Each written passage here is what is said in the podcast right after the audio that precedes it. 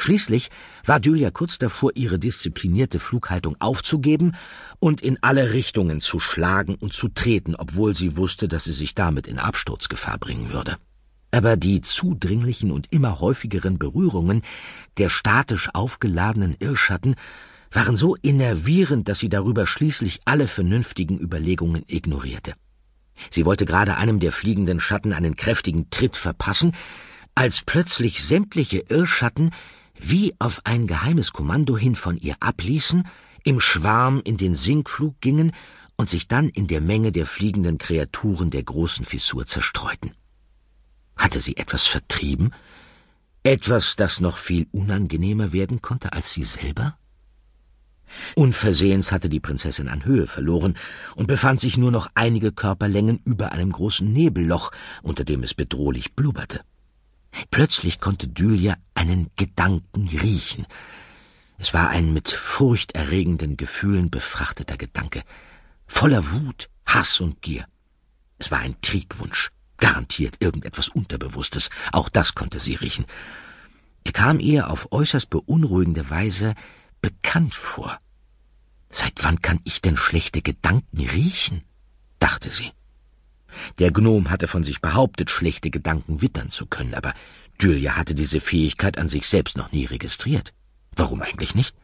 In gewissen Zuständen der Schlaflosigkeit konnte sie ihre eigenen Hände röntgen und die Gefühle von Pfirsichen ertasten. Wieso also sollte sie unter diesen Extrembedingungen nicht noch weitere übernatürliche Fähigkeiten entwickeln? Zum ersten Mal blickte die Prinzessin zurück auch um nachzusehen, woher dieser üble Geruch wohl kommen mochte. Vermutlich war es nur ein Gas aus dem Subsumpf oder irgendeine andere Ausdünstung ihres Gehirns, die man mit bloßem Auge gar nicht erkennen konnte.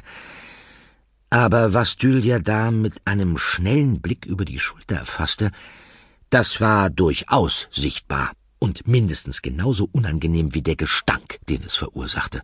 Und es war ihr darüber hinaus auch tatsächlich vertraut, auf denkbar ungute Weise.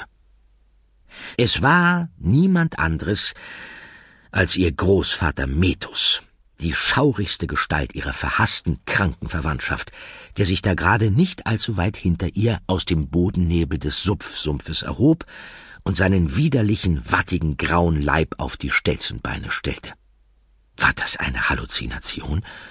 Wenn ja, dann wirkte sie erstaunlich echt. Verlor sie gerade den Verstand? Auch das ist eine Möglichkeit, die man nie ganz ausschließen kann. Aber wenn das nicht der Fall war, wie zum Henker, hatte es das alte Ekelpaket hierher geschafft. Sollte Metus denn nicht eigentlich, wie der Gnom gesagt hatte, zusammen mit dem Rest ihres Morbus im Körper zurückgeblieben sein? Was hatte er in ihrem Hirn verloren? Aber andererseits, was hatte er denn in ihrem Körper verloren? Er war nirgendwo erwünscht und kam trotzdem unangemeldet zu Besuch, wenn es ihm passte. Hatte sie ihn vielleicht ein paar Mal zu oft so erfolgreich und nachhaltig ignoriert und damit in ihr Unterbewusstsein verdrängt, dass er dort eine zweite Existenz hatte gründen können? Eine andere Erklärung hatte Julia momentan nicht anzubieten. In ihrem Hirn war anscheinend alles möglich. Aber egal, ob es nun Wahn oder Wirklichkeit war, hier in der großen Fissur war seine körperliche Präsenz um ein Vielfaches größer als in der Welt außerhalb ihres Kopfes. So viel stand fest. Metus war riesig. Er war sogar monströs, mindestens genauso groß wie ihre Spinne der Erinnerung und mit erheblich mehr Beinen ausgestattet. Er ragte riesenhaft aus einem Loch im vielfarbigen Nebel und auch sein muffiger und morbider Geruch von körperlichem Verfall und Inkontinenz, den er wie immer verbreitete, war hier aufdringlicher und überwältigender als bei seinen Besuchen in der Realität. Und nun schickte er sich an, Julia auf seinen langen Beinen hinterher zu starksen. Ja, ist man denn nirgends vor den unangekündigten Attacken dieser buckligen Verwandtschaft sicher? Nicht mal im eigenen Sulcus Centrales? dachte Julia wütend. Aber andererseits, woraus sonst als aus dem subkonskionellen Sumpf sollte sich ein Ungetüm wie dieses erheben? Woher sonst als aus dem Schlamm ihres eigenen Unterbewusstseins?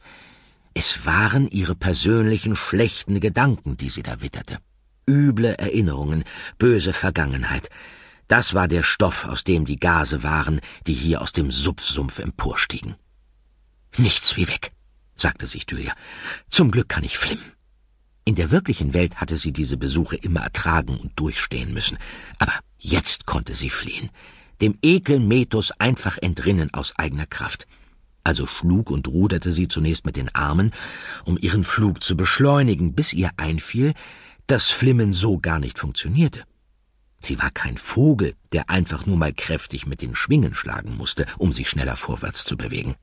Mit bloßer Muskelkraft und Körpermechanik war das nicht zu bewerkstelligen. Sie brauchte etwas anderes. Aber was? Als sie hilfesuchend nach vorne blickte, musste sie feststellen, dass Havarius Opal von den Ereignissen hinter ihm wahrscheinlich gar nichts mitbekommen hatte und schon ein ganzes Stück weit entfernt war. Von dem war nichts zu erwarten.